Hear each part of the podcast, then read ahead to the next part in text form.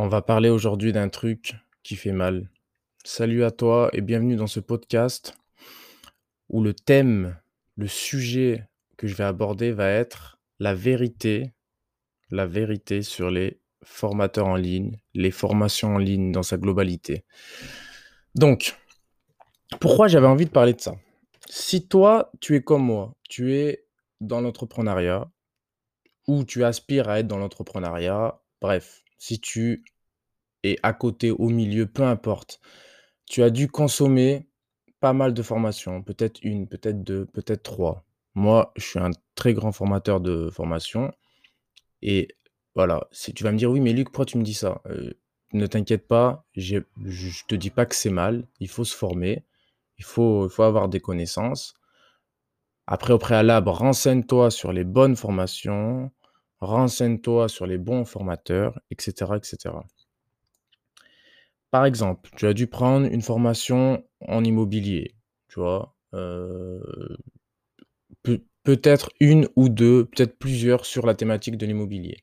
Peut-être une ou deux ou plusieurs formations sur la thématique du trading. Peut-être une ou deux, plusieurs formations sur la thématique du mindset, de l'entrepreneuriat, de la gestion de temps, etc., etc.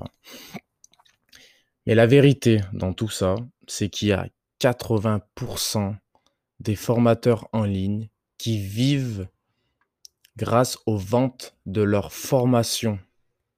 Donc, par exemple, quelqu'un qui vend des formations sur l'immobilier.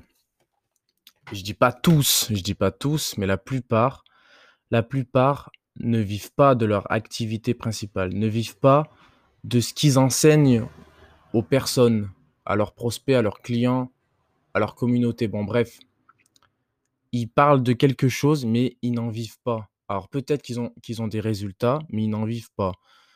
Alors ça encore, ça encore, ça va. Mais il y en a qui n'ont pas de résultats, qui n'en vivent pas, qui font du copier-coller et qui sortent une formation. Et là, là, c'est problématique, pardon. Mais là, non.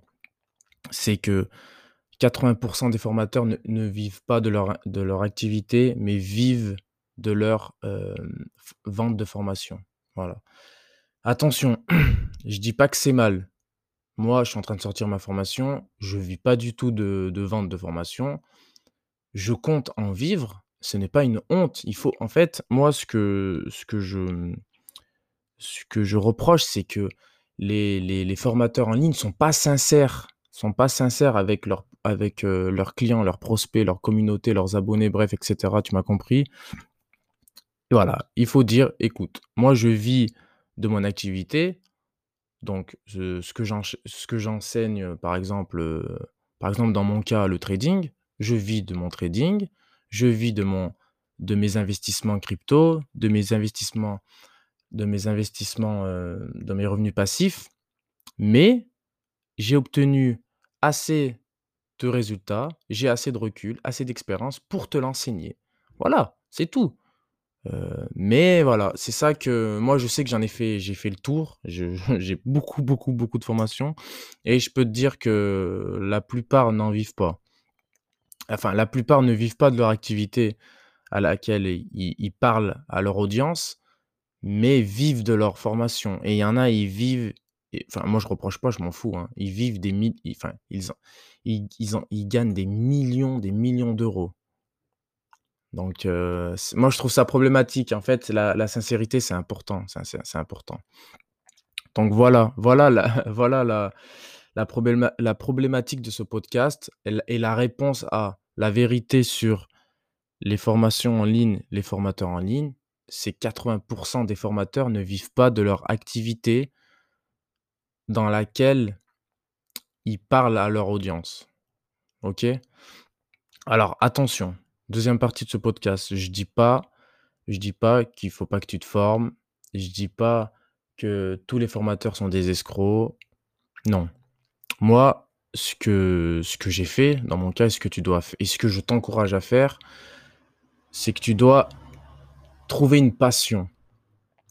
Numéro un. Numéro deux, exceller dans cette passion, exceller dans dans, cette thématique égale passion, parce que si tu es passionné par ce que tu fais, automatiquement, tu vas, tu vas pas avoir l'impression de travailler, donc tu vas encore plus exceller, donc ça va être du plaisir.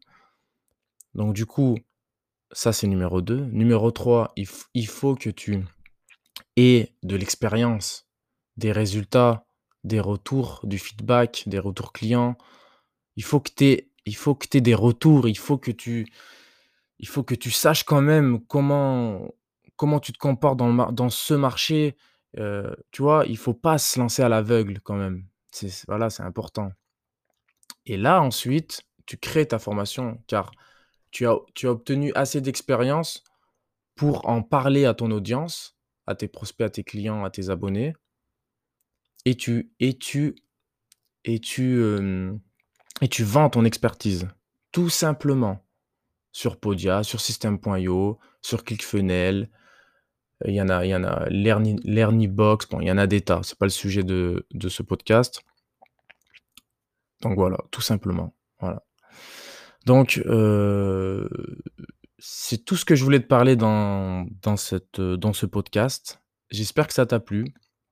Oui, je sais, je je j'aime j'aime bien parler un peu de la face cachée, de toutes les choses qu'on voit en surface qui sont a priori jolies, qui sont, voilà, tu vois? C'est tout joli, c'est le monde des bisounours, tout le monde est content. Oui, moi aussi, je suis content, mais il faut parler de la face cachée. J'adore, j'adore parler de la face cachée. J'aurais dû peut-être m'appeler face cachée, mais c'est déjà pris. Donc voilà, voilà, c'était l'objet de ce podcast, la vérité sur les formateurs et les formations en ligne. La réponse, c'est que la plupart, la plupart des formateurs vivent de leur vente de formations en ligne. Voilà. Je te fais un petit bisou et je te souhaite un bon week-end. Peace, peace, peace and love.